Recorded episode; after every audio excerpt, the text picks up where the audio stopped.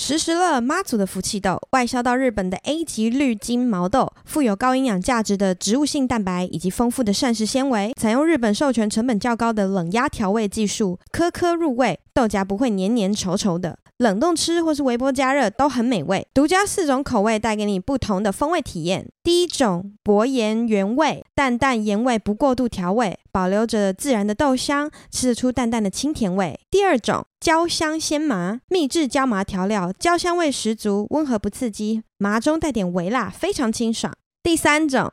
日式芥末采用日本进口芥末，真芥末搭配出新鲜毛豆调制出的和谐口味，不会有突然被芥末呛到的刺激。第四种柴香烟熏，清脆毛豆带点柴香的烟熏香气，烟熏香气在口中化开，会忍不住一口接一口。以上四种口味，素食者也可以安心享用哦。即日起到十月二十一日，点击下方资讯栏多多专属链接，或是到我的 Instagram 首页链接，都可以享有多多专属优惠哦。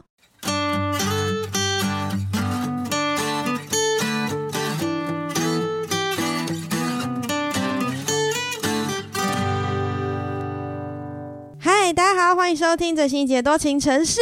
呜呼，嗨，上礼拜更新了，然后今天马上要更新，应该这样子，大家可以可以可以知道说啊，好，你真到剪接室了，是的，没错。呃，其实也不是真到，就是我真的太忙了。那等一下会说一下我最近在忙什么，所以我就赶快找了身边就是真的比较有闲暇时间可以来帮我，然后也算是很了解我的人，所以其实不是，嗯、不是。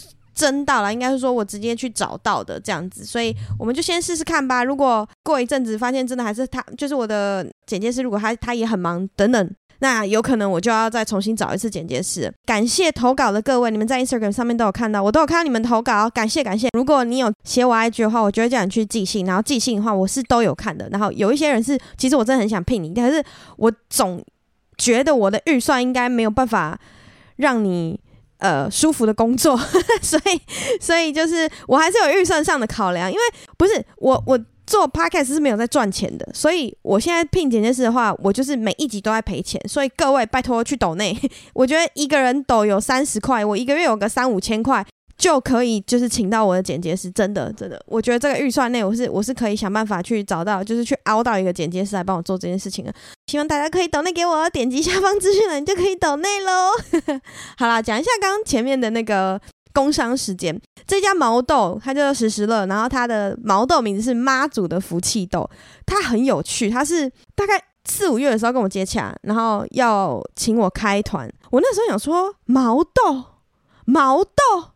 想说毛豆是有什么好开的？而且我自己有一个小小原则，是我希望我可以不要开零食类。虽然一开始我记得我接的第二个团吧，就是零食，就是甜点类啦。which 我其实没那么喜欢自己做这件事情，不是说商品不好，是商品是好吃，但因为我本身我就讲，我很常重复，就是我不喝含糖饮料，然后呃我不吃什么不，就是我不吃甜食，所以我觉得这样的情况下我去开甜食很奇怪，就是你你自己不吃，那你为什么还开？但我没有不行啊，因为我不吃不代表我的听众们或是我的网友们不吃吧，对吧？所以我就只是把一个哦，我觉得还不错的商品，然后介绍给你们，让你们去买。但是我不吃啊，我我会试吃，然后我试吃之后我会决定它是好吃还是不好吃嘛。我曾经有这样的纠结，就是我怕人家觉得说啊，你就不吃，你为什么还要开？然后后来是我自己觉得，对呀，我就是不吃，那我开，我总觉得少了一点说服力。虽然我可以被我刚刚那个说法说服，但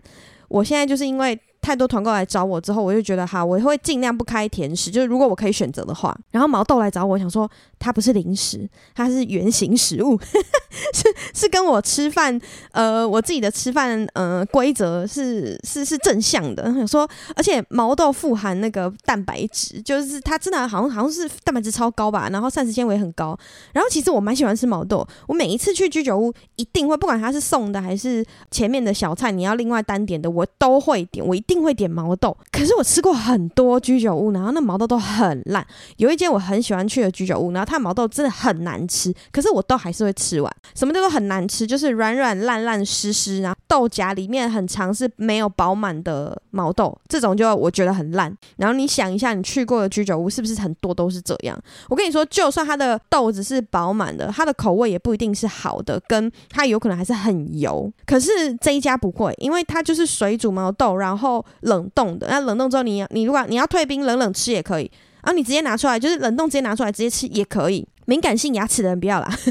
然后如果你想吃温热，就跟我一样，我喜欢吃温热的话，你就拿进去微波一下子，大概我不知道两分钟吧，反正看你要吃多多常温或者多热，你就直接微波，马上就好，真的超快，我觉得很赞。所以当时四五月试吃的时候，我就在公司嘛，我就微波出来，然后给大家吃。我说：“哎，那个厂商找我团购毛豆，你们也跟我一起试吃一下好了。”然后一盘瞬间被扫完，然后有个同事就说：“你什么时候开？你什么时候开？我要买。”然后从五月炒到现在。我终于开了，就他等超久，大家有吃的人就很喜欢，而且它口味嘛，它有四种，就是刚刚有提到四种口味嘛。我自己觉得，因为我喜欢吃辣，所以微辣那个很赞。可是有让我惊艳到的是那个烟呃柴香烟熏，就是我在打开它包装的时候，就有一股淡淡，它没有很浓厚啊，它就是一股，这真的是柴香，然后就觉得好酷哦。它没有很浓厚，你不会觉得它很化学，因为它就不是。它拿去微波加热出来的时候，整个那个厨房都是烟熏的那种味道。然后进进厨房就说：“啊，怎么那么香？什么东西？”我说：“哎，柴香烟熏毛豆，你要不要试吃一个？”吃的人基本上都会说好吃，因为它真的每一颗都很饱满，我超喜欢。你在居酒屋吃到的就是真的会很油腻啊。如果你自己不会煮或是自己不会挑的话，那很麻烦。毛豆要自己煮的话，我自己都我甚至不知道去哪里买毛豆哎、欸。说真的，这个就是已经帮你煮好，所以你就是打开可以直接吃。很下酒，我真的推荐给大家，而且它真的很不贵，所以你就是你就是买来，然后塞满你冷冻库。我说真的，因为我自己也会买，然后我我已经买过一次，我现在已经跟厂商买过，然后我就是把它塞在冷冻，你想到时候就去吃。而且我觉得吃毛豆会很没有罪恶感，因为它就是你就把它当蔬菜，就像就像减肥的时候，不是有人说什么啊啃小黄瓜跟啃什么胡萝卜吗？一样的概念。可是毛豆的营养价值更高，因为它富含蛋白质，然后很适合我现在这种正在减肥的。人好吗？推荐给大家，就我就不再继续讲。那有兴趣的人点击下方资讯栏，或者是去我的 Instagram 首页都找得到。啊，我刚刚请大家抖内，你们都听到了吗？欸，其实以我的点阅的下载量啊，如果每个人抖内三十块，就大家都有真的很很认真的去抖那个三五十块的话。每一集我我真的可以周更诶，我就完全没有问题。我搞不好还可以出一个皮蛋系列，因为我的那个我是皮蛋妈投稿的人很没有到很多被我选出来的，因为有一些故事我觉得很无聊，所以我就不会挑出来讲。然后我会想要做一个小的十分钟的今天的我是皮蛋妈，就可能如果之后抖内有顺利，就是如果我的金流可以正常运作的话，那就是一周一则。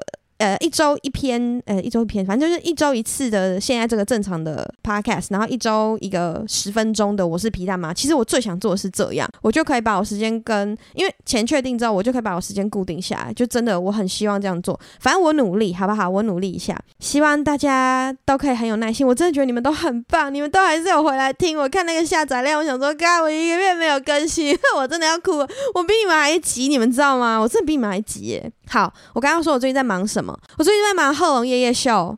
是的，我不是这一次的制作人，但是嗯，算是一个还蛮重要的角色，所以我会做大部分的执行。然后呃，现在《贺龙夜夜秀》就是很忙，因为我们十月二十八是第一集，有兴趣买票的朋友，我知道第一集、第二集售完，可是我们真的会清票，因为有一些人我们在后台看呢、他就是没有买票，他会被清出来。所以第一、二集，如果你有兴趣的人，可以再去刷一下，你就是狂刷。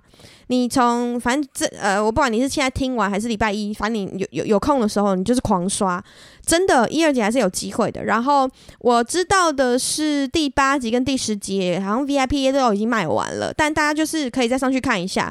反正时间到了，到时候票都一定会抢光，因为现在中间集数一定还有票数，是因为大家我知道大家时间不一定，然后每次都是这样，出来的时候全秒杀，或者是那种特殊的集数会被先买光，例如说第一集最后一集，大家我不知道。大家可能就觉得第一集很有看头，跟最后一集很有看头。然后一月十三是总统大选嘛，所以明年一月十三总统大选，总统大选的前一集，诶，也卖光了，哈哈哈。所以大家有兴趣的赶快上去买哈，不要说我没有偷偷告诉你们啊，这边可是不，这边不是不是官方哦，但我没有萨泰尔没有收我钱，不是我没有收萨泰尔的钱的广告这个哦，我只是提醒你们有兴趣的人可以去买，所以贺龙夜夜秀，请大家支持，谢谢。讲一下我近况好了，前几天昨天啦，昨天我去上了一个药草球跟。瑜伽结合的课程，然后我觉得非常的棒。有在看我 Instagram 的人都知道，我昨天做了一颗药草球，然后我觉得好赞，就是好疗愈哦，好喜欢哦。如果那个老师，因为我现在还没有得到那个老师的 IG，我会分享在我的 IG 上面。那个老那个药草球老师，他在九份好像有开一间店，然后就专门做这个药草球。虽然正在泰国玩的我的好朋友 Claire，他说。啊，你那个东西哈，就是泰国一百块台币就有了。我说好，你帮我买回来啊，你帮我买回来啊。这东西它是有有效期限，药草球就是看你里面包的那个药草的料是什么料，它每个味道会不一样，然后可能多少的功效也会不太一样。我之前对这东西是完全不理解，我知道它是泰式按摩的时候会拿来用，可是我去泰式按摩的时候我没有被用过这个东西，所以我不知道它的功效跟功能是什么啊。那天就是听那个药草球老师解释的时候，发现哦。这是我很爱的东西，我就是很喜，我就那种自然系女生，你知道吗？就是 自己讲，诶，好丢脸哦。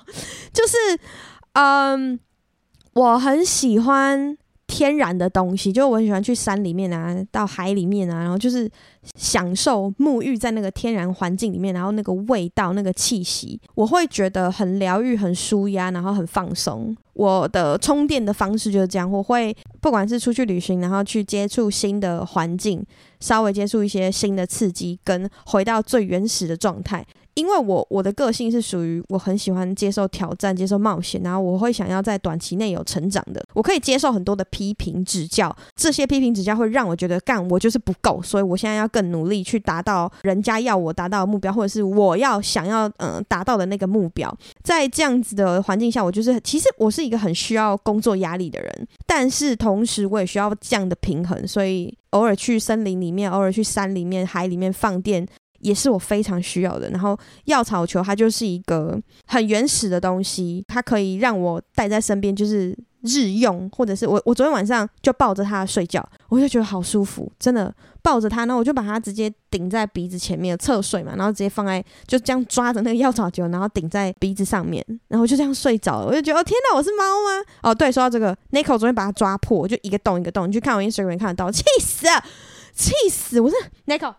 你看，然后他现在坐在旁边睡得很爽，真的很想揍他。反正如果有人对这种药草球课有兴趣的话，自己哎，我觉得上网搜寻应该是找得到的，或者是我不知道，你现在就打九份药草球，应该找得到吧。瑜伽课我一直都很喜欢上，但是我很难得遇到这么棒的瑜伽老师。我大学的时候修过一个学期的，哎，好像是两个学期的瑜伽课，那个瑜伽老师开启了我对瑜伽的喜爱，我一直都很喜欢。我之前讲过，我一直都很喜欢在他的专业领域很擅长，然后很专业的人。我不喜欢那种半桶水或是半吊子或是装懂的人。我相信没有人喜欢啦，可是我是特别不喜欢。那我大学的那个瑜伽老师他就非常的棒。大学那瑜伽老师他讲课的时候，他可以把每个动作肢解得非常的清楚。而且除了肢解得非常清楚之外，它可以让完全不懂的人，就是你，你不会跳舞，你不会任何，你从来没有做过瑜伽或是皮拉提斯或什么的人，他会用生活中的譬喻，然后让初学者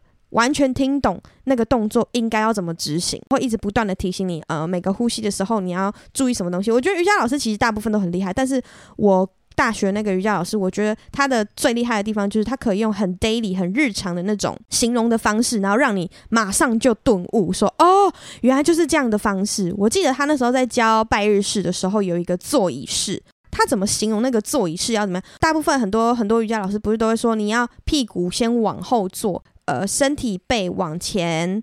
就夹起来会很像你的你的那个胯那边要可以夹到一张纸这么低。他说你要你要你用什么感觉呢？就是你想象你要坐在马桶上，你要尿尿，可是那个马桶盖很脏，你不敢坐下去。这个形容超级赞。他在讲之前，我看镜子的时候，很多同学都做的没有很标准。他一讲完这个形容词，每个同学都做的超标准。所以我跟你说，厉害的是老师，同学们也都很聪明。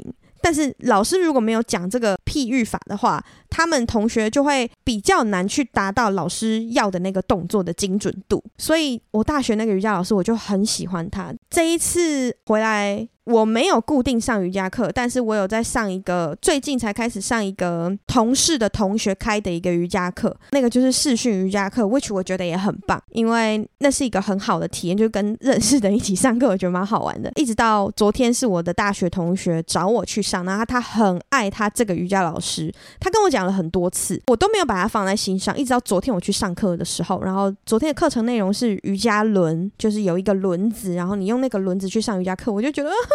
这个老师好棒哦，我很喜欢他，所以有可能我会开始固定在那边上瑜伽课。如果很想当我同学的人，我现在还我其实根本不知道那个瑜伽老师的 IG，我也不知道瑜伽课的 IG。如果要报名的话，应该是直接跟我大学同学讲，然后他会帮我报名课，这样，而且也要看时间，所以有兴趣。跟我一起上就是这这个课的人，反正你可以留言给我，去去 IG 留言会最快。然后我最近其实也想要开始上飞轮课，因为我说了我在减肥，我想要瘦到也不是，其实其实不是瘦，我就是不喜欢现在的体态，我觉得现在有点肥胖，吃肥，所以要先减脂，同时也要增肌。那我就增肌的方式是因为我的那个教练课。健身房教练课我上完了，然后我其实很讨厌重训，所以我想要用其他的方式减脂，跟其他的方式增肌。那增肌我没有那么到强烈的，没有那么大的需求，所以我想要先，例如说上一下飞轮课啊，或者是自己做一些在家的那种运动。因为我下载一个 app 叫做是 Newly 吗？大家应该知道那个，我就想要用那个 app，然后在家里自己上那种，例如说剥皮跳，反正它它会有一些动作的安排，然后你就照着它那个 app 的指令去上，呃，去做那些动作。做，然后可以达到运动的效果，所以我现在 prefer 这样。可是同时，我很想去上飞轮课，但是我的飞轮老师，我有一个想要去上课的飞轮老师，听说他最近在欧洲玩，所以我在等他回来之后再开始报名他的课。然后我之前不是有跟大家说我上拳击吗？反正拳击就是，唉，这个说来就小小心酸。是拳击，我为什么会开始上拳击课？是因为我跟前一个。跑友，你可以这么说，就跟前一个约会对象跟前一个跑友呢去上的，然后因为他有在上拳击课，我上了第一堂之后，其实非常喜欢，所以我就连续跟他上了两三堂课，好像到第三堂课之后，我们就没有再去上，因为我们两个都很忙，然后他那时候一直出差，后来我们两个就没有联络了，就是反正我们两个就是不是也不是分手，反正就是我们俩没有联络这样。哈，我就没有再去上过课，而且那个教室离我地理位置离我蛮远的，所以我现在就想要在附近。我家附近或是公司附近上一个拳击课，不知道大家有推荐吗？就是信义大安区或是永和，有没有人有推荐的拳击课？要很棒的老师哦。我不要拳击有氧，我要真认真的拳击课。我还是初学者，虽然我已经会一些什么基本动作，是什么卡巴，我 我有点忘记那个字怎么讲了。反正我会动作，然后我可以学得很快。所以如果有拳击课的人，请你推荐给我，谢谢。好啦，今天的拉赛聊完了。前几天我在 Instagram 上面就有问说，如果你们想听的话，我好像可以开一集来跟大家讲解，就是男女之间，就稳稳定交往之后，男女之间两个人都很忙的情况下，你怎么去得到一个关系上的平衡？我刚刚看了一下票数。就是八十三趴是开，另外十几趴是说没关系，你先缓缓。所以我就想说，那今天就来开好了，因为真的好像没有很认真讲过这个，而且我最近也开始稳交了，可以跟大家讲一下我对于稳交的价值观。我先说，我觉得因为我是异性恋，所以我不知道这个东西有没有符合大家的每一种不同伴侣之间关系的理想啦。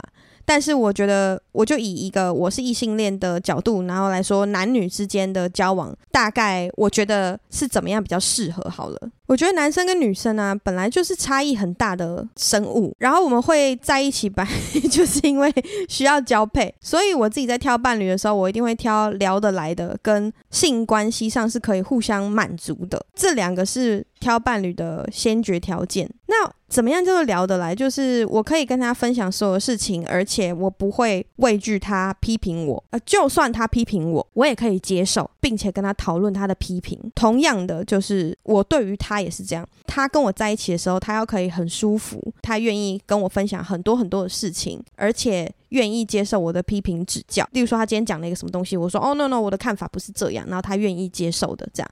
所以这是我对我愿意进入一段关系的前提。所以当这个聊得来，他没有办法成立的时候，我就不会进入这段关系。所以我觉得很多男生女生，如果你遇到恐怖情人什么之类的，你可以先从这边去想。其实这个不简单呢。你要想，就是你聊很多话题，然后这个人都可以接受，而且这个人都不会觉得很奇怪，或者是你不用害怕在他面前谈论到什么时候他会不行，或是他会有什么很可怕的反应。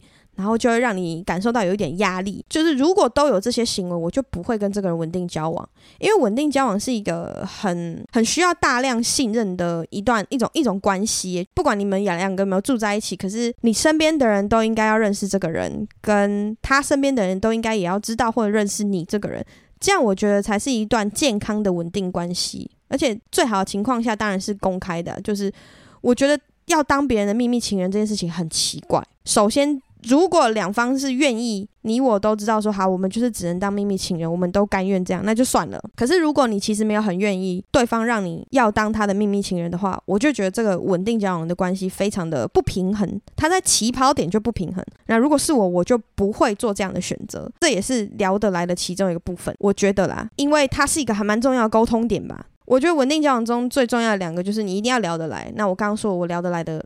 那些东西跟床上要吻合，是我说过不是大小问题，真的不是大小问题。我觉得不管是姿势，你们喜欢的方式，我说你们喜欢的方式可能是什么？你喜不喜欢 dirty talk？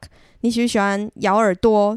我说真的，咬耳朵不是那个讲悄悄话咬耳朵，或者是你喜欢哪一些姿势等等，或者是有没有什么特殊的装扮，喜不喜欢用玩具，可不可以接受一起看 A 片这些这些东西，如果都是合的，我才会觉得哦好可以可以稳定交往。可是如果有一个不行，我就会考虑说，那他什么什么什么可以，但这个不行，我还要跟他交往吗？要想一下，就是如果你自己觉得你可以接受，而且是长期接受，因为你不知道会交往多久啊，长期可以接受的话，我就觉得好可以，因为我不想要随便跟人交往是。我真的每一次交往都好长一段时间哦，因为我一旦决定要交往的时候，我就会花很多钱、很多心思在这个人身上，然后他几乎就是我的除了工作以外的全部，真的真的常常是这样。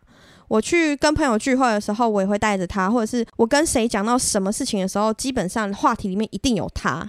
我就会把这个人挂在嘴边，他就是一个没有办法被忽视的存在。所以一旦我交男朋友，他基本上就是全部，生活上或者是工作上不太会来，但是一定会有某种程度上的 support。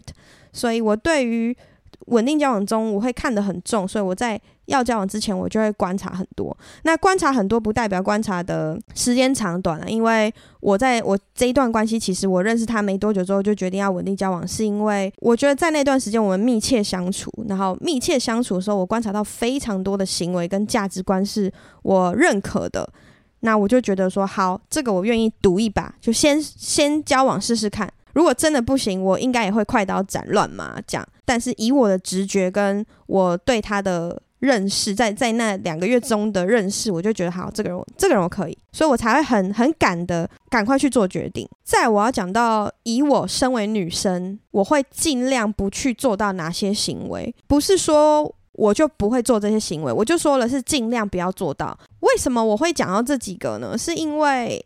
呃，我先讲，我先讲女生尽量不要做什么，就是我不要尽量不要假大方，跟尽量不要无理取闹。我觉得这两个是我侧面观察别的情侣，然后常常看到的状况，然后我会希望说啊，我不要成为我现在看到的这个女生，因为我不喜欢那样，我就觉得呃，如果我侧面看到我这样，我会很讨厌我自己，就我会不喜欢我自己，所以我不要这样。但当然，别人这样，我朋友那样的话，我就会随他去。我在旁边看笑话，啊我觉得这边海景第一排怕婆啊，就吵架吵架这样，我绝对是那种。但是因为那样子的状态，我会觉得说不行，这个人这样，他这样，我觉得很扣分。所以如果我要扣我自己分的时候，我会觉得啊，不行诶，我好像不想要看到我自己是这样的状态，假大方跟无理取闹。假大方是什么？假大方就是男生说。啊，我礼拜几礼拜几打球，然后打完球之后要跟他们去喝酒，然后女生就说：“好，你去啊。”这种就是假大方，他没有想要你去，可是他要说：“好，你去啊。”女女生讲这句话的时候，背后什么意思？背后那个意思就是说，你最好不要去喝酒，或者是你最好就是回来，或者是男生说：“宝贝，我可以打游戏吗？”然后女生说：“你打啊，那、啊、你要打到几点？”然后男生就说：“不知道，看他们要打到几点就打到几点。”好啊，好啊，没关系啊，你就打啊。女生有时候这样子，背后都不是那个意思。可是男生真的不懂，或者是有一些更贱的男生是他懂哦，但他假装他不知道啊。你都讲，你都说好可以了，那那我就这样。你知道，男生有时候他听得懂，他就皮皮的。所以我就是觉得不要，我不要假大方。我因为假大方，最后痛苦的都是女生自己。然后你吵架的时候，男生其实他硬要说他可以站在理智上，因为因为你都说可以了啊，我就做你可以的事情了。而且我有问你，所以你很难吵赢。然后吵不赢之后，你在干嘛？女生就开始无理取闹。所以怎么看都是女生有问题，对吧？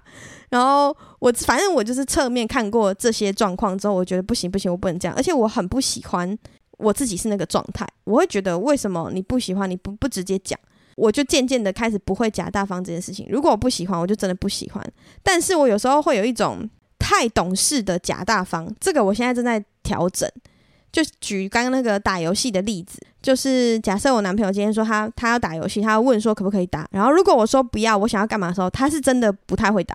可是我就会觉得，我为什么要这样限制他啊？我限制他，我也很痛苦诶，因为我就觉得。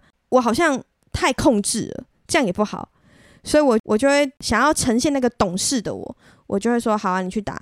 但实际上我没有不想要他打，可是我就觉得你你打可以，但你不要打那么久，好不好？因为还是要留点时间给我吧，是这种感觉。可是我没有跟他讲得很清楚，所以他就直接打到底，例如说打到通一下，打到两三点。然后呃，因为电脑在房间里面，我在旁边睡觉，然后我睡觉是很容易被干扰的人，就会。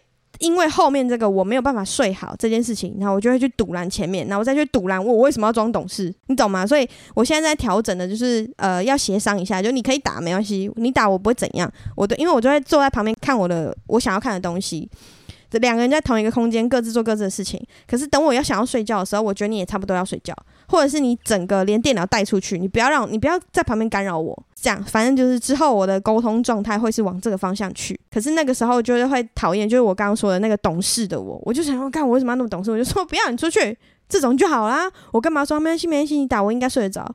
这种就有一点假大方，那边装懂事，我就觉得啊，下次不要那么懂事。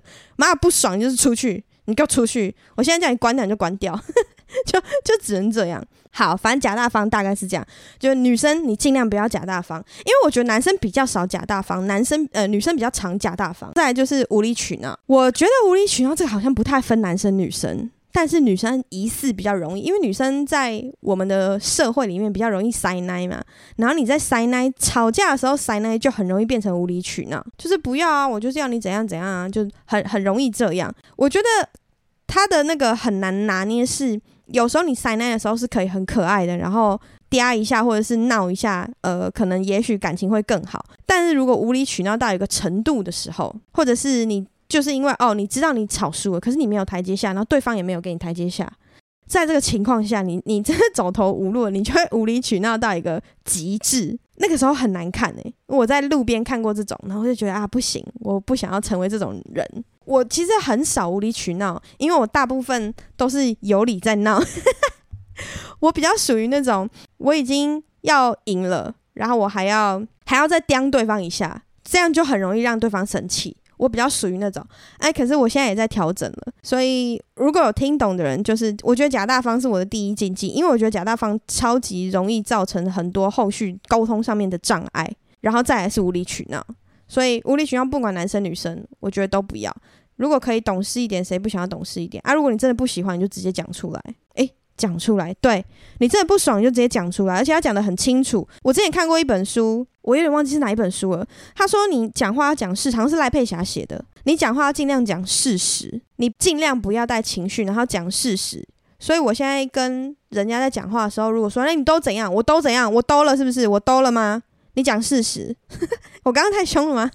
我都会要求对方要讲事实，然后如果我不小心讲都，或是你一定，你每次这种，我就会过一下，然后说对不起，我更正。没有都没有每次，我现在会比较会这样，可是我以前真的完全不会，我以前就是夸事法到底的那一种。没有啊，你都这样，你上次你什么时候你有清理过吗？你有那是假设什么？嗯，你有洗过碗吗？哪有？上礼拜都嘛是我洗的啊？没有啊，其实没有都嘛，室友也有洗啊什么的。对，所以就是我们我们在吵架的时候尽量讲事实，因为你讲事实的时候，对方不太能否认，而且你事实要讲的蛮具体的哦。所以我没有要你说哦，你几时几点几分的时候你干嘛？没有要这样子，然后做了几次？没有没有没有要这样子，就是尽量的贴近事实。我觉得这样对于沟通会比较有帮助，因为如果你兜的话，很容易吵架，情绪上来，你什么事情都不用讲了。只要情绪上来，真的什么事情都不用讲了。可是如果你把事实好好的讲完之后，我觉得会比较有助于两性的成长。我自己是这样觉得。然后我在每一段关系里面都会有呃三个主要的价值观。就是我会先约法三章，说，诶、呃，要在一起的话，有三件事情，我觉得两个人要一起做到。什么？哪三件事情？就是吵架不过夜，这是第一点。吵架不过夜其实应该蛮好懂的，因为我不喜欢生气着睡觉。我觉得生气着睡觉是非常不健康的，因为你隔天起来那件事情没有解决，然后你就是早上一起来就 had a bad day，很糟糕，很不爽诶。所以我吵架绝对不会过夜。你要吵，你就是前一天晚上睡觉之前一定要和好，而且 kiss good night，这个才是我觉得，我觉得这个第一名就是它比什么事情都重要。我不管你吵什么，反正最终你睡前要解决。当然也是不要弄到太晚啦。可是我觉得睡前一定要解决，嗯，尽可能做到这个就做到这个。吵架不要过夜，我觉得吵架过夜这真的会让隔天很不好。然后，如果你又忘，隔天早上起来，如果你又忘记了，那你们到底在吵什么，就很没有意义。所以我觉得吵架不要过，或者是你早上起来你就要和好。如果你真的弄到很晚什么的，然后睡睡睡到很晚，早上起来一定要和好。吵架不要过夜，我觉得这个很重要。第二点是，其实我这也本来就没有明文规定，每天都要问好不好。我说的每天都要问好不好，是我会做到这件事情。但我现在已经不会要求对方去做到这件事情，呃，这是一个我觉得在我不知道在亚洲会不会有人很常做到这件事情，就是我们每一次学英文的时候，一开始不是都有一个 How are you？就是 How are you today？这句话其实它，我觉得它翻成中文的时候听起来还蛮重的，它是它是它是蛮有重量的。我回来之后。很少人会跟我讲这个，然后会继续问我 How are you 的人，How are you doing 的人，就是德先生，因为我们我们就是还有在联络嘛。然后他时不时，我们两个时不时联络的时候，就说：“哎，你最近还好吗？你最近怎么样？”这样，呃，台湾人都会用这个“你最近还好吗”这个用法，他真的不是客套。诶，当当你的好朋友在你很需要的时候问你说：“哎，你好吗？”我会崩溃，因为前一阵子就是有一个人问我说。你最近还好吗？然后我就看那个讯息，我就超崩溃了，因为你就知道说，哦，对你不好，可是你没有地方，你有地方发泄，但也没有用，因为你不知道那个不好会持续多久。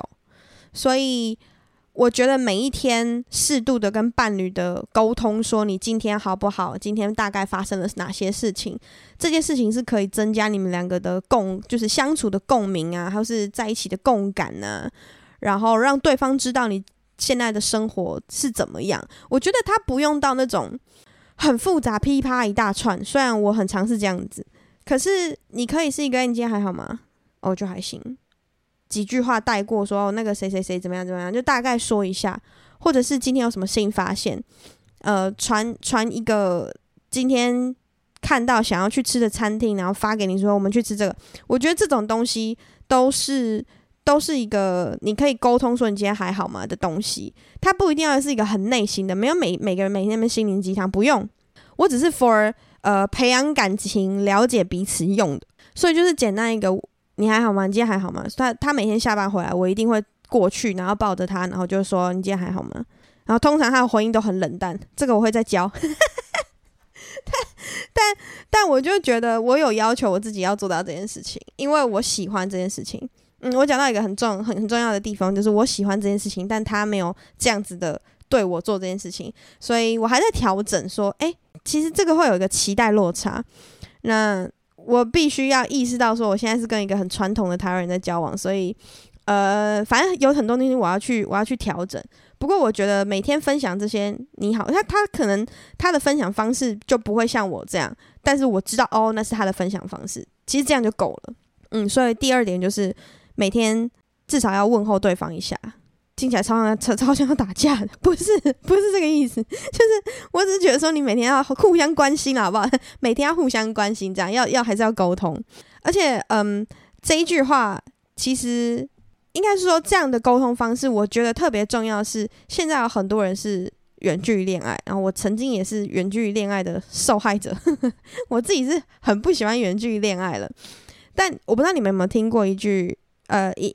两句诗词就是“两情若是久长时，又岂在朝朝暮暮”。我觉得这个就我读书的时候看到这个的时候，我就是想说，这个就是写给那个远距离恋爱的人来来安慰自己的。你就是没有办法每天在一起，所以你才要写这句话嘛，然后去安慰自己说：“对，我们就是爱对方爱到不行，就是我认定就是他了，所以我们不需要朝朝暮暮。”朝朝暮暮在这里的意思是，我记得是啊，我当时读书的时候，我记得那个解析是说，这里是指日夜相处，所以他不是说，呃，你一直在你一直在思念对方，不是这个，是思念与，你远距离思念是一定会有的事情，他只是说你不需要，如果你们两个两情若是久长时，你们两个已经认定对方了，那你就又岂在朝朝暮暮，你就不需要天天时时刻刻都相处在一起，我算是蛮认同这句话的啦。现在是现在是蛮认同，虽然我还是觉得他就是在讲给远距离恋爱的人那边自我安慰的。我觉得两个人不用天天在一起，因为每个人都一定要有自己的空间，或者是工作忙的时候也不可能天天在一起。可是就像第一句说的，你认定对方的时候，呢你知道说，哦，对，我心里面就是这个人，我现在关系定下来，然后呃，心思不会乱想了。你你那个状态是确定的时候，你每天。问一句，你哎、你今天还好吗？这种固定的 daily 的沟通，我觉得还是需要的。就是他，他是一个提醒自己说，OK，你身边有人，你要照顾，跟身边有人在照顾你，他是互相的。虽然，就是现今社会真的很多人没有办法天天在一起，又显现说你每天要问一下你好不好，这个是是蛮重要的。我自己是这样觉得啦。第三点很重要，就是尊重对方的任何事情。我觉得他小到他小到你日常生活的所有东西，例如说他马桶盖会翻起来还是放下来，他习惯用什么样的，我不知道，他习惯自己一个人洗澡还是他喜欢习惯两个人洗澡，跟他衣服都要怎么放，小到这些日常生活琐事，他固定会睡哪一边，大到就是不管是他工作的选择，他对家人的态度，跟家人的关系沟通方式，他他要买什么衣服那些。尊重，我觉得包含了非常非常多事情。我觉得我在小的时候谈恋爱的时候，很常会忽略到这一点，就是我不我不会拿捏那个尊重的程度。然后我有被男朋友、前男友们讲，前男友们，我有被前男友讲过，说我觉得你这样很不尊重我。那这句话对我来说很重，我就会觉得说哇，我好像要重新思考，然后开始检讨自己，说我到底是哪里不尊重他，因为我没有意识到，跟我我不知道。然后年纪越大之后，发现 OK，就是原来他你都没有在尊重人的这句话大概是什么意思？然后开始去学着说，好啊，每件事情我应该要怎么样尊重什么样的人，然后那些相对应的行为是什么？我觉得尊重不是怕，也不是忍受。你应该有很多人都看过那种影片，就是他一直骂老婆，一直骂老婆，骂到不行，然后老婆一出现之后，整个人变样，他们都会说他怕老婆。我觉得那个都是夸饰，那就是好笑嘛，喜剧的。呈现方式，可是其实我觉得那个就是一种尊重，诶，就是因为你知道说你生活上可能没有他不行，所以那个表现出来可能是怕，但其实他是他是一个尊重。我并不觉得这样是不好，因为我觉得尊重不等于怕，也不等于你要忍受他。举个日例子好了，就是我跟现任在呃假设讨论某一个议题的时候，讲着讲着讲着，他你你那个如果是第三者在旁边看的话，你就觉得说哦，他讲不赢我了。可是他就算他就算觉得我不哎、你怎么讲？就是他不想要支持我的论点，但是他也不觉得我的论点是错的的时候，他就会说好，no comments。就他会说没关系，就是你你这样讲，我没有想要尊呃，我没有想要赞同你的意思，可是我知道你的意思。然后你说的，他不想要，他就是不想要承认我是对的，你知道吗？他就说 OK，no comments，他不留任何评论，但他尊重你。他觉得你要这样讲可以，虽然我没有得到他的认同，可是至少我知道说他尊重我有这样的选择，然后尊重我有这样的想法。因为如果对方不尊重你的时候，或者是他觉得这样不妥的时候，他绝对是跟你吵到底。但他就是那种 OK OK，我收到，原来你是这样子，好，我我我知道了，这样。然后可能时间再过久一点，也许他会接受，也许他不会，但我觉得都没关系。但是我好像就是要得到那个尊重，他不是一个认可哦，他就是一个。就是伏尔泰讲的那个，我不同意你说的话，可是我尊重你有说这句话的权利，有一点这种感觉。然后我觉得这在两性之间特别特别重要。嗯，所以我刚刚说的三个就是吵架不过夜啊，每天要问好不好，跟尊重彼此。然后尊重这个范围超级大，所以我觉得大家可以稍微去拿捏一下。然后最后最后，我想要讲一个是自己的空间。就是我觉得每一个人都一定是需要自己空间的人，像我现在录音，我就非常需要一自己的空间，然后不是说因为旁边不能有人什么，不止这个，就是我有时候心情不好的时候，或者是我在做某件事情，我需要很专心的时候，我都需要一个自己的空间，然后那个自己的空间是很私密的，就是我跟我自己就这样，我也尊重他要有。这样的空间，然后我也支持他。就是如果你觉得不舒服的时候，或者是怎样子，你突然想要有自己空间的时候，我可以离开。我觉得每个人都要有每个人这样子的状态，才会开始有时间去。他他有点像是你跟你自己在一起的时候，然后你会开始冥想，然后做自己想做的事情。呃，我不知道大家有多少人看过那个《欲望城市》，这是一部蛮久以前的影集，然后有拍成电影。里面那个是凯莉嘛，就是那个女主角，她跟。他跟他的那个 Mr. Big 搬到一个很漂亮的地方的时候，然后他们就一直吵架干嘛？然后他就最后做了一个结论，说他觉得他还是想要有一个自己的空间，所以他要回到他之前租的那个小的小的一个 flat，然后好像一个礼拜会回去住一次，就自己一个人，然后在那边写稿。我觉得这是一个很健康的事情，因为你每一天有一个小小的 break，呃，每一周。情侣之间，如果你是住在一起的话，情侣之间有一个小小的 break，不要说一周一次，一周一次其实蛮长的，蛮频繁的。如果是那种一个月可能有个两天，然后两个人就是互相不见面的话，我觉得也挺好的。就是小别胜新婚这件这个真理是是是有它存在的意义，它它这就是个真理啊。我觉得小别胜新婚真的是一个很有趣的状态，然后距离会产生美感，也是因为像我跟我妈的关系，现在撇开两性，我跟我妈住在一起的时候超容易每天吵架，可是我跟我妈只要分开，我就觉得我妈是全世界最伟大的人，就很奇怪。虽然没有了，我一直都是这样觉得，我一直都觉得我妈就是全世界最，在我生命中她是全世界最伟大的人，她比发明什么什么什么都还要伟大，这样，但。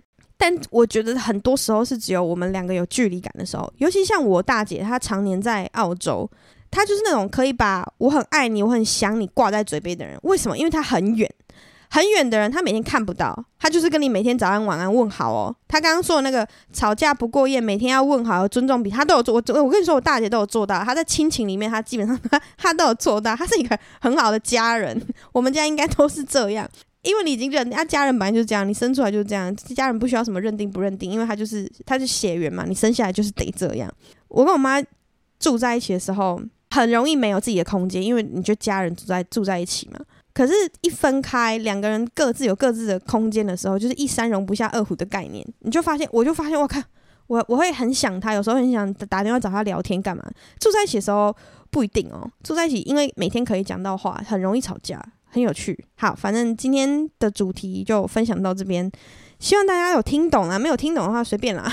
但你们也可以写留言来跟我，就是给我给我一些批评指教，我会很乐意的，因为我很喜欢看你们留言，我都觉得你们留言很有趣。好了，所以接下来要进到留言的部分啦。这个礼拜很赞。有两则抖内留言耶，谢谢谢谢，这个是 Nick 吗？谢谢 Nick 的抖内，Nick 没有留言呢，Nick 只有抖内啊，呃，OK，是他的 Gmail 里面有 Nick，但是后面还有一长串的那个数字，所以我就不不把人家的 mail 念出来，这是这泄露个资啊。下面一位抖内的呢，他是金城金城武，他的武是鹦鹉的鹉。我刚刚差点看成那个鹏程万里的鹏，差点把它念成金城鹏。嗨，谢谢金城鹏。他说有奶就抖内，感谢多多的拍摄以及 s a k 的大方。十月十三要跟学妹去看《Against the Current》的演唱会啦，好兴奋！多多知道这个团吗？好、更新准时一点啦。多情城市没更新的时候都跑去听好的老板，现在都快变成他们的听众了。哭一个哭脸 emoji。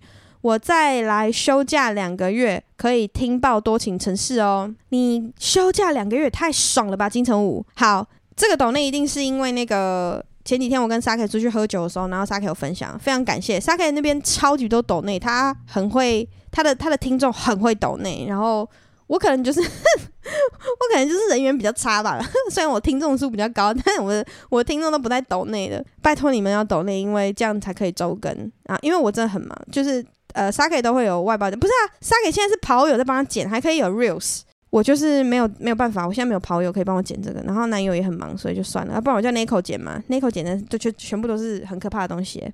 有啦，我现在有剪接师，但是我就要生钱出来啊，所以在我没有时间的情况下，欢迎大家抖内给我，谢谢。下面一则是 Apple Podcast 上面的留言，嗨多多，第一次在 Apple Podcast 留言就献给你啦。听到 EP 三九说要将伴侣慢慢培养成自己的紧急联络人，突然很有感触，因为自己。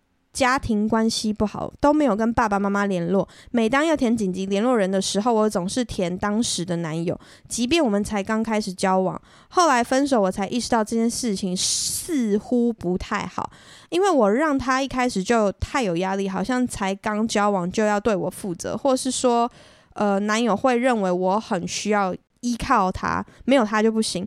于是到后来都会变得很不重视，很不尊重我。最后还因为他背叛我而分手了。也许要像多多一样慢慢培养，而不是突然的。最后谢谢多多的 Podcast，每次听都很像在跟朋友聊天一样自在。谢谢你，谢谢你。对啊，我觉得紧急联络人这个就是要讲一下，要跟对方讲一下，说，诶，有什么东西的紧急联络人我填你，那原因是什么？这样，我觉得你稍微要讲到，这算是一个。算是一个信任吧，我觉得。下面一则 Apple Podcast 留言，他说高二高二了，好累哦。多多的 Podcast 真的听不腻耶，虽然是久久听一次，但听的时候就感觉在交换想法。像我这种身边朋友出来玩都脱离不了的人来说，是一个有人对话的感觉。哦，这句话好难懂。像我这种身边朋友出来玩都脱离不了的人来说，是一个有对话的感觉。啥？有人听得懂吗？但也许我有些孤僻的个性，也不是很容易跟别人讲东讲西，喜欢一个人胡思乱想，但偶尔又觉得很孤单，然后发现只是缺少表达想法的机会。谢谢多多提提供这种管道的抒发。不是啊，啊你听，不是也是被动听吗？啊你你是要跟谁抒发？还是还是哦，还是我讲了之后，然后你觉得你觉得就是。有在跟我交换想法，就是你在脑子里面有跟我沟通，是这样吗？这样很棒哎。好，可是你那句我真的看不懂。像我这种身边朋友出来玩都脱离不了的人来说，是一个有对话的感觉。好，我我觉得我再念两次，我应该就看懂了。OK，下面一则留言，他是吱吱吱。嗨，多多，想问有什么建议或忠告给第一次约跑的人吗？女生的话可以怎么保护自己呢？PS，最近学了德文，好开心。虽然有人说好难，但我很乐在其中，嘿嘿。期待下一集，祝多多业配多多钱多多健康多多好运多多，谢谢多多，谢谢你，好多，我得到好多东西啊，好开心啊！啊、第一次约跑的人，不要晕船，不要晕船，不要晕船。有用吗？有用，讲讲的话真的是没有用诶。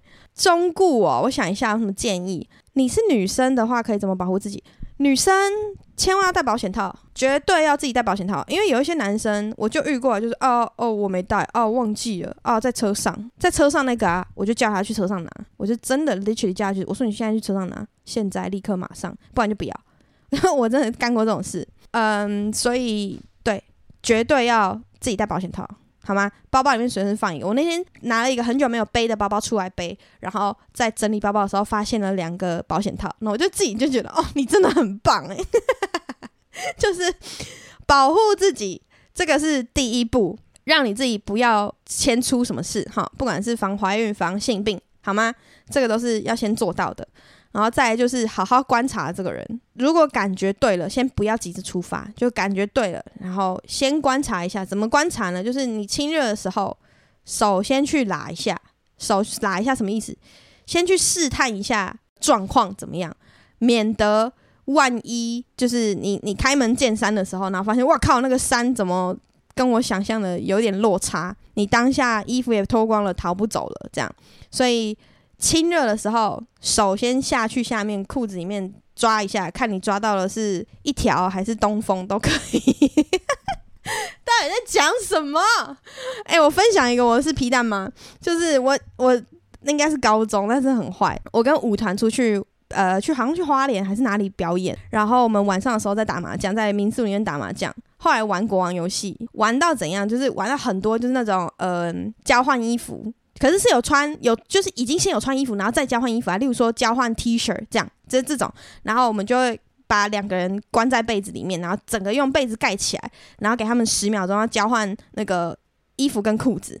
数十秒，十秒到了之后，我们会把被子拉开，没有穿好就输了，这样类似这种游戏。然后后来玩到一个是那时候我又抽到国王，我就把我就说几号跟几号嘛，好，假如说一号跟三号好了，我就说我现在把两个东风，一个一条一条不是一只鸟嘛，所以两个东风一个鸟，然后放到三号裤子里面。一号你要去把你要把手伸到那个三号裤子里面，然后抓到那一只鸟。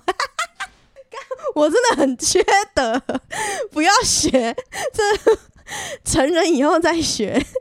我现在讲那个不知道会不会被杀掉，反正我就很皮。我玩过这个，然后我觉得这个很好玩。我好像当时好像要把一个女生玩哭，因为她真的抓不到，然后男生也很怕被抓到。好了好了，不要这样，我真的尬拍那多少岁？不要这样子，不要这样啊！如果你有玩，请请你 tag 我。但是大家不要这样，成人可以好吗？成人可以。谢谢啊，等一下，呃，约跑呵呵，对不起，偏题，约跑。啊，我刚刚讲完啦，反正就是你要先去试探他的状况怎么样。然后，因为有一些状况是味道很可怕，所以一定建一律建议都先去洗澡。没有洗澡了，走开。没有洗澡，你就你就说那不行，我真的不行。而老实说哦，勇敢讲出来，真的，你不要，你就是勇敢讲出来。你有讲就是有表达，如果没有，对方可以强制你的，对，不是可以，对方强制的时候，他绝对是有犯罪行为，所以你一定要勇敢讲出来，你不要就是不要，不是，呃，不是那种不要，不是这种哦，就是你要很肯定的说，我不要，或者是我不行，你这样我不喜欢。如果真的不行了，你一定要很勇敢讲出来，请大家勇敢一点，不是你，你都要被，就是你知道已经要上床了，然后你不喜欢的时候，你还不讲，那是要怎样？是要怎样啊？你你背怎样就 就不要说我没有建议你哦。下面一个是 L，我看这太长了吧，太长耶。多多你好，听了听了你 podcast 一阵子，一开始从你在德国的时候，后来回到台湾的集数，注意到这个有趣的 podcast 语速跟声音都让人听起来很舒服，所以一下就把所有集数听完。在所有 podcast 集数里，印象最深刻的是多多在德国生活的那些集数。对于多多当初因为异国恋直接嫁到德国，在那边生活，后来毅然决然离开的勇气，感到很佩服。我前阵子离职到东南亚旅行一阵子。中间在马来西亚小城市独旅，经过一两天，认识了现在在这边工作的巴勒斯坦巴基斯坦人。哎呦，差点差点。世仇诶，巴基斯坦人哈，不知道为什么特别有缘分。在我结束所有的旅行回国后，他还是锲而不舍的打电话跟传简讯给我，也很会哄女生开心，每天讲了很多让人心花怒放的话给我。我也渐渐觉得这个人相处蛮开心的。我一开始没有好好认识这个人，可觉得很可惜，所以过了一个月又订了机票飞到马来西亚，跟这个巴基斯坦人在这个巴基斯坦人工作的城市待了一个礼拜，想要好好认识跟了解这个朋友。在我们相处一两个月呢。讲电话、传讯息，到后来飞回这个城市当面聊天的过程，我真的觉得他是个很棒的人，和他相处很轻松愉快。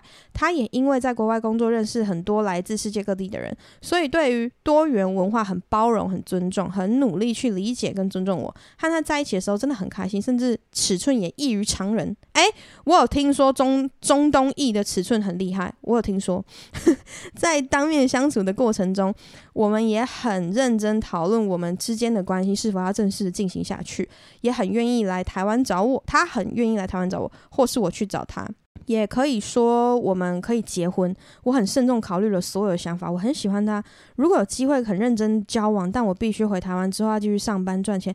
我也很喜欢我现在自己的工作，给我很多成就感。如果我下定决心要跟他继续发展，可能要舍去我原本的专业，并以两人。在一起为接下来的生活目人生目标，而我正在经历这个人生经验很不同于他人，身边没有什么可以好好讨论理解这段呃这段关系的对象，所以想说来多多的留言区分享，如果没有被念到，至少觉得有个可以倾诉的地方，能让我比较不焦虑一点，渐渐可以想象当初多多离开台湾可能是什么心情。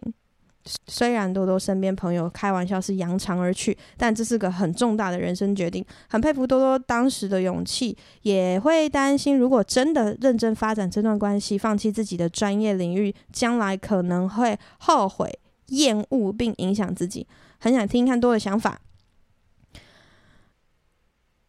唉，他不能来台湾吗？然后你在马来西亚可以找到像你现在这份工作类似这份工作的工作吗？如果可以的话，我会觉得很好。就是你在马来西亚如果有一样的工作发展，我觉得挺好的。因为马来西亚其实不远呢，马来西亚讲华文讲英文，对，相对来相对于德国来说，它的那个门槛已经低很多了，而且几乎没有时差。在台湾，我觉得啦，你要飞来飞去也可以，因为。如果两个人都有在赚钱，我相信那个当然是一笔开销，但没有错啦。可是，可是不会到像我之前在台湾、德国这么的贵，对吧？两个人如果要在一起的话，我会大力支持的情况是，你在那边有一份稳定的工作，而且那个工作也是你喜欢的，那我觉得就会没问题。然后你要思考一下，你认识他的时候，是你正在旅行的时候，你的想法正在改变的时候，而不是你很认真在工作的时候。因为如果你很在很认真在工作，然后就是全心全意、很有企图心在工作的时候，他有在喜欢这个这样子时候的你吗？或者是你们有沟通过这个东西吗？因为如果他是对于这样的你保留一定的态度的时候，那你要再想一下，说，诶，如果真的稳定交往的话，你你你得牺牲什么？你得付出什么？那你牺牲付出的这些东西，嗯，你甘愿牺牲接受吗？就如果你也觉得你很甘愿的话，那没有关系。然后再就是。到最后，如果 doesn't work，那你有没有办法在很有效率、不浪费时间的前提下，把那个伤口尽量最小化的去结束这段关系？这是我当时跟自己打架的时候所有考虑的过程，大概是这样。我觉得你讲没错，我刚念到中间的时候想说，啊不就好险我有念，其实跟我的那时候的状态蛮像的。我就是放弃了一份我很喜欢的工作，然后去到那边发现靠背太闲了，闲到我很恐慌，我才认识，就更认识自己说，说对我就是需要压力紧张。我觉得我前面讲过，需要压力，我需要紧张，然后来来让我短期内有所成长。我是一个需要有成就感、需要有成长的人。啊，不管是一一段关系，不管是一份工作，都是。我当时其实甚至觉得，如果我生了一个孩子，然后开始把重心放在孩子身上，也许，也许我就不会那么的不快乐。可是生孩子跟工作又是两回事，所以那时候考虑更多的情况就是，呃，我先不要冲动。对，因为如果我那样做的话，我觉得那孩子很可怜诶，因为妈妈就会把妈妈所有的重量放在他身上。这个不是一件很健康的事情，对吧？我的想法基本上就是这些啦。我觉得你可以好好思考，说你们两个到底有没有办法在很健全且折中的情况下，如果一起移到那里，你牺牲了你离开台湾这一块嘛，对不对？你就要过去这块，那至少在那边你要有一个你喜欢的工作，或者是或者是你的工作你要改变形态，让它可以是你在移动到各个城市的时候你都可以做的工作。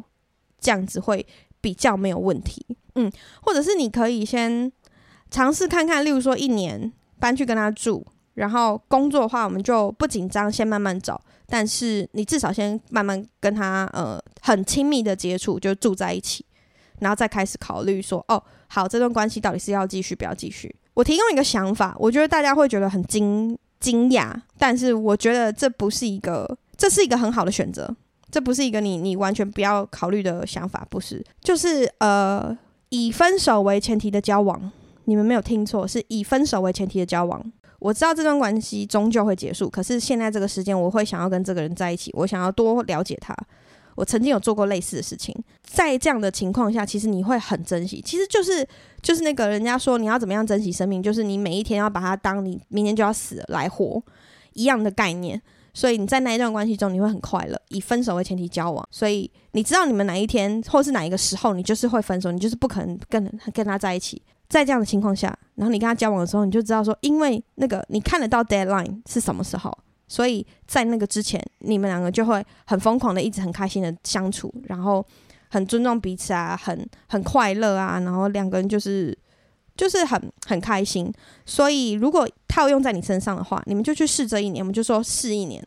所以你知道一年那个期限在哪里，那你就要说好，那这一年结束之后，我到底是要继续，还是我们就算了，你懂吗？所以以分手为前提交往，我觉得你可以去想一下，就是看有没有要这个，有没有要这个参考，好吗？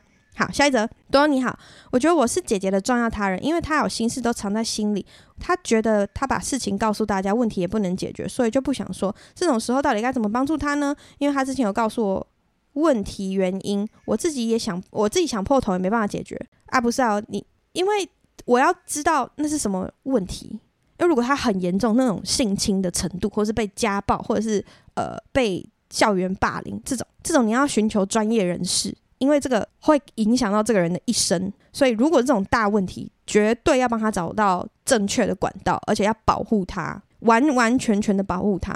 可是如果是啊，我考试考烂了，然后啊，我作弊被抓这种，我不知道陪他一起看 YouTube 吗？可以看沙泰尔的影片哦，就是就是我我需要知道。问题啦，然后他不愿意跟别人分享，但他至少愿意跟你分享啊，所以你是他一个很重要的出口，然后你可以鼓励他，就是我觉得不愿意跟别人分享，有有有很严重的那个 trust issue，就这些人他们都有很严重的 trust issue，他没有办法轻易的相信他人，表示姐姐很相信你。那可以请他考虑一下分散风险啊，万一有一天他不能跟你讲的时候，那怎么办？他不就要去死了？就是你，他可以再跟一个好朋友讲啊，然后这样子你们三个人就可以一起聊聊啊。你知道，人多一点就可以，呃，有不要不要到太多，就是他可以再多跟一个好朋友分享，这样你们三个人就可以有一个小组团体一起，你知道 teamwork 的这种感觉。所以你可以鼓励他说：“那我可不可以把什么事情跟谁谁谁讲？搞不好他。”因为他可能什么什么东西比较懂啊，那他可能会有一些不一样的想法，你要不要听听看他？就可以帮助他解决他的问题。那他只要就是把这个消息告诉多一个人，那你们可能就三个人一起讨论，这样子你压力也会比较小。可以这样建议吧？好，市民蠢鱼，嗨，蠢鱼市长的我是皮蛋嘛，在播音里面被点名了。多情城市有因为这样就涨一波人口吗？当然是没有啊，而且录那个。录那一集播音的时候，我在现场啊。那一集是我拍的，Harkins 跟 Brian 嘛。因为 Brian 不会，我跟你说，Brian 是没有空在看我们的东西的人。然后 Harkins 就有，事没事会海巡一下。有涨一波人口吗？没有，他们并没有把多情城市讲出来，他就说多了 Parkes。好，我没有要凑，我没有要凑。接下来是 Instagram 上面的留言，我是多情城市的忠忠实听众，多多你好，我超爱你的节目。刚刚才听完最新一集，有提到关于你的吃饭理论，我听完觉得超准到起鸡皮疙瘩。从吃饭方式分析一个人的作风，反映在个性上，真的好有依据。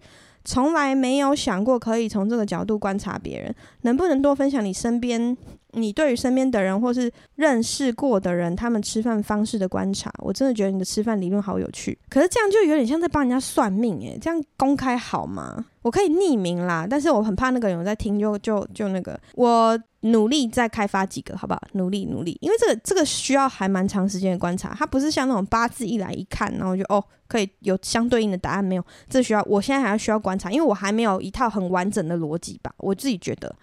好，下面一个是德国面包超好吃，也十年前跟团去玩。一开始时差没有调好，四五点就起床，跟家人一起散步，在海德堡街道街道路边的面包店买了看起来很朴实的谷物类面包，吃完惊为天人，超级好吃，口感扎实，能吃到食物的原味又不贵，好像不到一欧。但那种面包在台湾应该不会很好卖，台湾大多偏向日系比较软嫩的面包。没错，我跟你说，软嫩的面包不叫做面包。再讲一次，软嫩的面包不叫做面包，那就是软嫩的不知道包子。反正任性，德国面包很好吃，真的很好吃。而且没有吃过德国面包的人，就不要跟我说你吃过面包，就是这样。什么苹果面包，那不是面包，那就不是面包，那就是我不，它甚至也不是 pastry。而且德国面包真的只有几乎只有德国买得到，欸，法国也也不多。反正德国面包很强。以上就是今天的留言。那今天最后的每日一废要教什么字呢？刚刚提到面包，太好了。这个要讲两个两个字，就结合上一集。好，德国面包怎么讲？德国面包叫做 port，b o r T，B R O T，Brot。这样就有有一点点难念，因为那个 R 如果在前面一点的位置的话，就会比较难念，叫做 port。可是通常他们会说 Brötchen。就是小面包，因为他们早餐吃的时候就是那种小小的面包，所以他们会说 port port，呃，正常是 port B O R T 嘛。可是如果是 Brötchen，就是小面包是 Brötchen Brö Ö Ö O um O umlaut，就是 O 上面加两个点点 O umlaut，所以是 Brötchen，哎，那个 C H E N 嘛，C H A N，所以加了那个就是面包，然后是比较小，就是小面包这样。他们每天早上都会吃 Brötchen，然后我自己觉得 Brötchen 真的是全世界最好吃的东西之一。很多人应该没有办法理解，但是是真的很赞。我之后有空来跟大家分享，有一个阿明师，就是 YouTube 上面你打阿明师，他在讲结构结跟结构有关的中医。